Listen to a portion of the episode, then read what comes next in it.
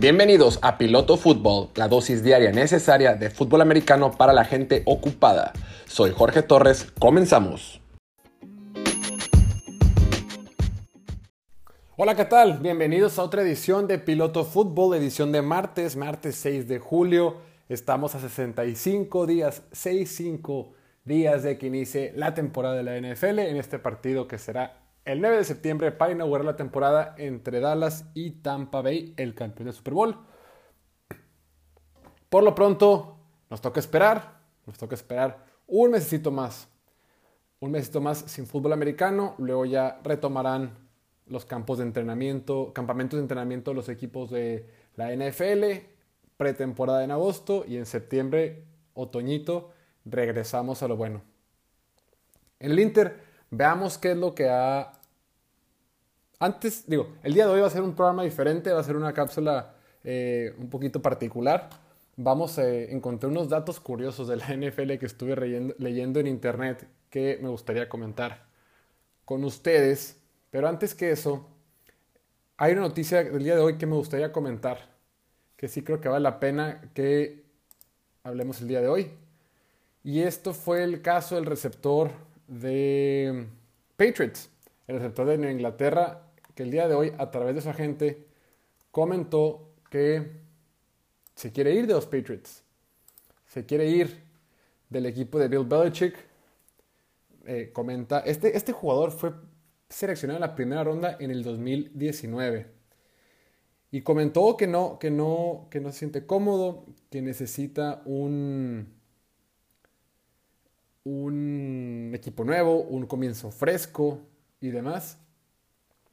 Y que no se sienta a gusto estando ahí con el equipo de, de los Patriots. Que en realidad los Patriots nunca ha sido un lugar para ser receptor.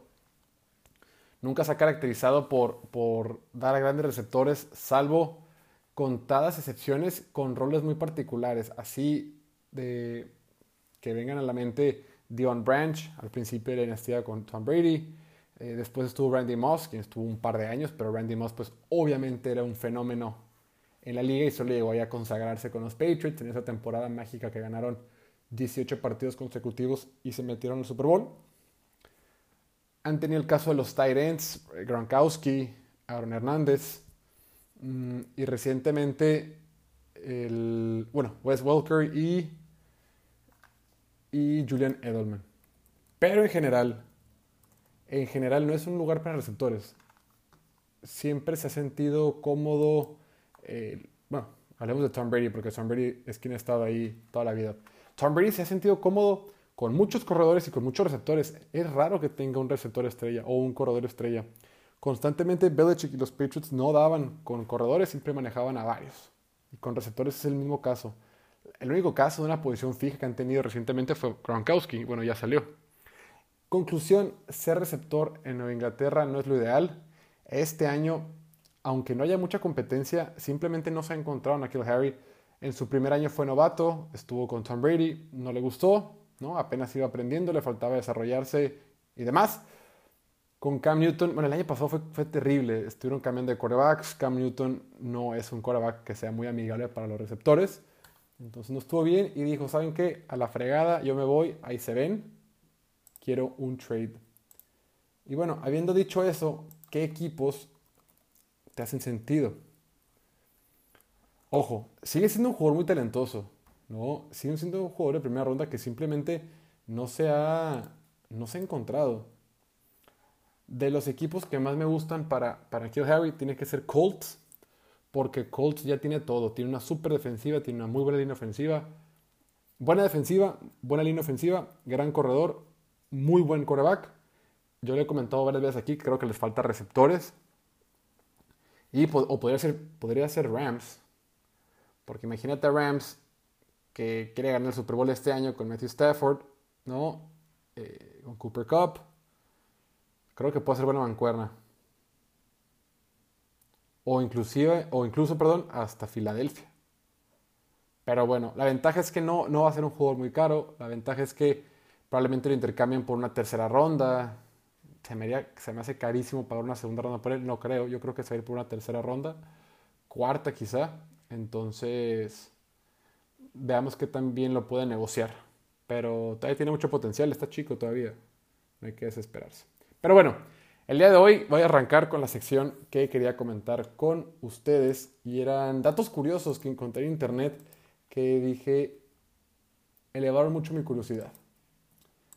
El primero dice, a ver, a ver si ustedes sabían, desde el 2018 el quarterback de Buffalo, Josh Allen, ha tenido más touchdowns por tierra que el mismo Ezekiel Elliott el corredor de los Cowboys. O sea, el corredor estrella de Dallas, uno de los mejores corredores de la liga, ha tenido menos touchdowns por tierra que Josh Allen. Curioso, ¿no? Por eso Josh Allen en todas las ligas de fantasy es tan valioso, porque aparte de que comete pocos errores, es muy productivo por aire, ¿no? Tiene muchas yardas y demás. Es una amenaza por, por tierra. Las yardas que puede hacer corriendo son muchas y seguido anota. Entonces, ¿qué les parece ese dato? locochón. Otro dato que traigo. Dice, los 49 de San Francisco han estado desde 1946. Nunca tendrán, nunca han tenido y nunca tendrán un récord de 7 ganados y 9 perdidos. O sea, de puras probabilidades nunca han quedado 7-9 y ahora que el, que el calendario de la NFL ha cambiado, el, pues ya no van a poder quedar 7-9 porque ya son 18 17 partidos en vez de 16. Devin Hester, recordemos este súper, uno de los, si no es que el mejor regresador de patadas en la historia, que jugaba con Chicago. Bueno, luego estuvo un tiempo con Atlanta, pero su vida, su carrera la hizo con Chicago. Devin Hester le tomó menos tiempo anotar el Super Bowl eh, en el Super Bowl 51 perdón, 41, que anotó en menos tiempo que el tiempo promedio que tarda Janis Antetokounmpo para tirar un tiro libre en la NBA. Este jugador de, Milwaukee, Janis, eh, siempre es conocido porque tarda mucho, bota y bota y bota la pelota y, tarda, bueno, pues tarda más que en promedio tarda más que lo que se tardó en su momento Devin Hester en ese partido que jugaron en Miami contra, contra Colts, el primer Super Bowl que ganó Peyton Manning. Recuerdan que el partido inició con un touchdown de Devin Hester. Bueno, pues tarda más el basquetbolista de los Bucks de Milwaukee. Estos datos de, es una historia, si ustedes sabían. Cleopatra, aquella, híjole, me voy a evidenciar. Cleopatra fue emperatriz, faraona, faraónica, la esposa del faraón eh, egipcia,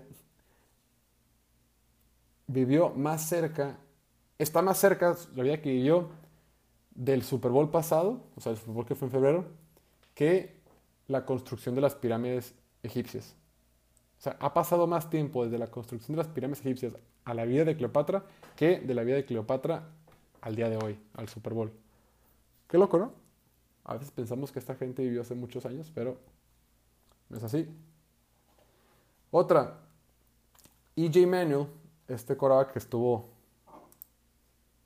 en varias partes, es el único coreback en la historia de la NFL que ha, que ha perdido un partido en tres países diferentes. Perdió en Canadá, en Estados Unidos y con Inglaterra. En Inglaterra, perdón. Ahí les va otro dato. Patrick Mahomes fue el primer quarterback drafteado, drafteado, seleccionado por los Chiefs y ganaron partido para ellos desde 1987. Todos los quarterbacks que había tenido Chiefs no habían sido seleccionados por ellos anteriormente hasta que llegó Patrick Mahomes. O sea que los Chiefs estuvieron casi 30 años que todos sus quarterbacks, todos los, los, los quarterbacks que ganaban eran seleccionados en otra parte. Trent, eh, eh, Trent Green, Alex Smith, varios quarterbacks con Chiefs, pues nunca habían sido drafteados por ellos.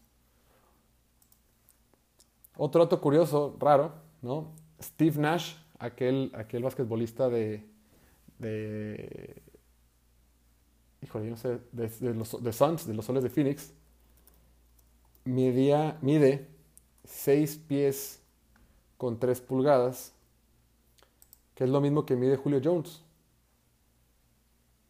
Qué loco, ¿no? Julio Jones lo vemos como ese, este jugador súper alto, eh, este enorme jugador, este receptor monstruoso, dominante, pero y a Steve Nash lo veo más chaparrillo ahí jugando en la NBA, pues mide lo mismo, 6 pies con 3 pulgadas, que es como un metro 91 más o menos.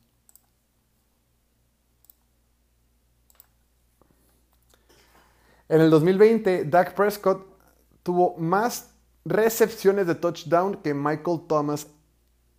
Y eso que Dak solo jugó 5 partidos. claro, Michael Thomas jugó 7. También tuvo ahí temas de lesiones. Pero, pues son de esos datos curiosos, ¿no? Que no tienen nada de sentido, pero son circunstanciales.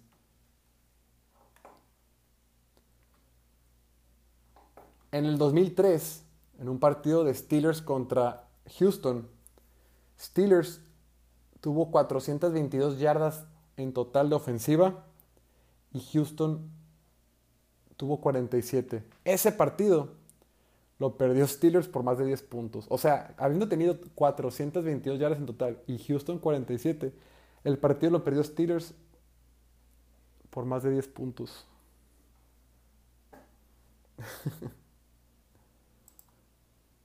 Y por último, Dieter Brock, una vez entró a la NFL y fue, entró a la NFL como un novato de 34 años y llevó a los Rams a un inicio de 7 ganados consecutivos, invicto, arrancó invicto y los llevó al campeonato de la Nacional. Se retiró después de una temporada. Ándale. ¿Qué tal ese porcentaje de efectividad? Ya quisiéramos varios tener ese porcentaje de efectividad. Bueno, Estimados oyentes, estimada audiencia, hasta aquí la dejamos.